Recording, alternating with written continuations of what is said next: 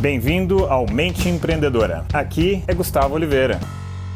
Beleza, galera? Gus aqui, Gustavo Oliveira.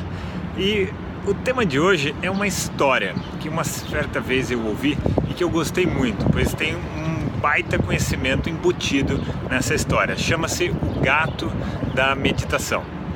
Conta a história que numa montanha, numa cidade, lá nos Himalaias, mestre ali da meditação ensinava os seus alunos e os seus discípulos. Por muitos e muitos anos, muitas pessoas foram ali aprendendo com ele, né?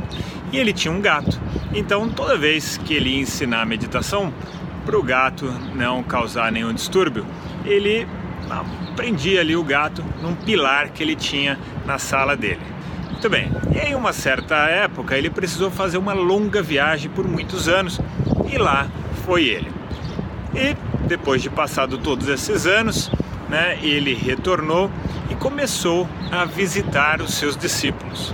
E foi visitar um durante ali um treinamento de meditação que aquele discípulo estava ensinando e tinha ali um gato preso também num pilar enquanto ele treinava ali, ensinava meditação. Muito bem, cumprimentou, é, aquela coisa toda, né, de quando você não vê alguém querido por muito tempo.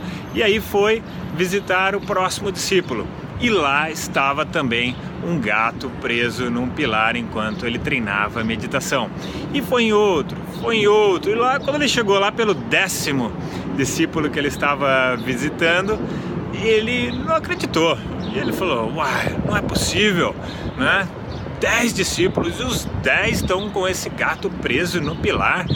O que será que está acontecendo? E ele resolveu conversar com esse décimo discípulo dele e perguntou: Fulano, por que é que você e os seus demais colegas, e até fico com medo de perguntar se mais gente daquele tempo que eu ensinava também tem esse tal desse gato preso no pilar dentro da sala.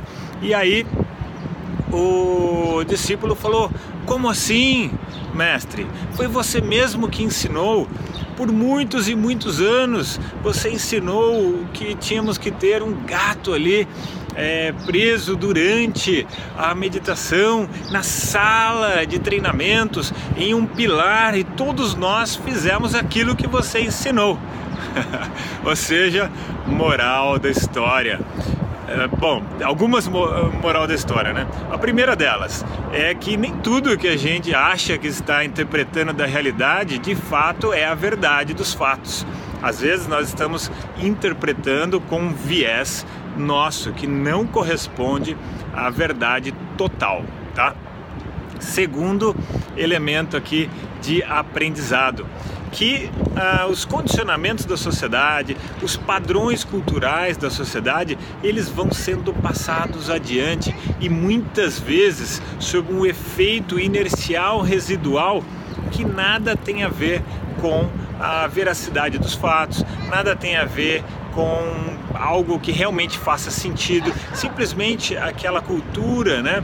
aqueles padrões de comportamento, aqueles padrões culturais, eles vão sendo passados à frente, de geração em geração.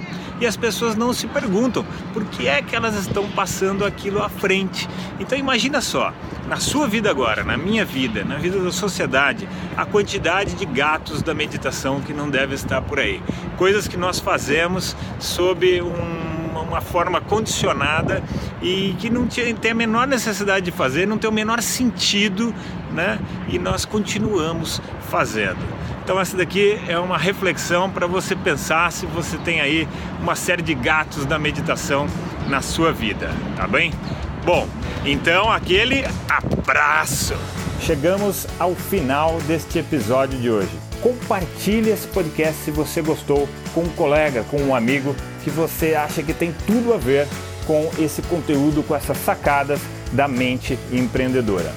E se você gostou do conteúdo, quiser conhecer mais, eu te convido a acessar o meu site gustavooliveira.com.br e lá você pode assinar também gratuitamente a minha newsletter de vídeos, tá? Você vai receber vídeos de sacadas minhas, de conteúdo, de técnicas, de conceitos sobre essa parte de performar melhor como empreendedor, ter uma atitude empreendedora caso você não seja empreendedor e se ainda estiver disponível o download gratuito do meu livro A Mente Empreendedora, tá bem?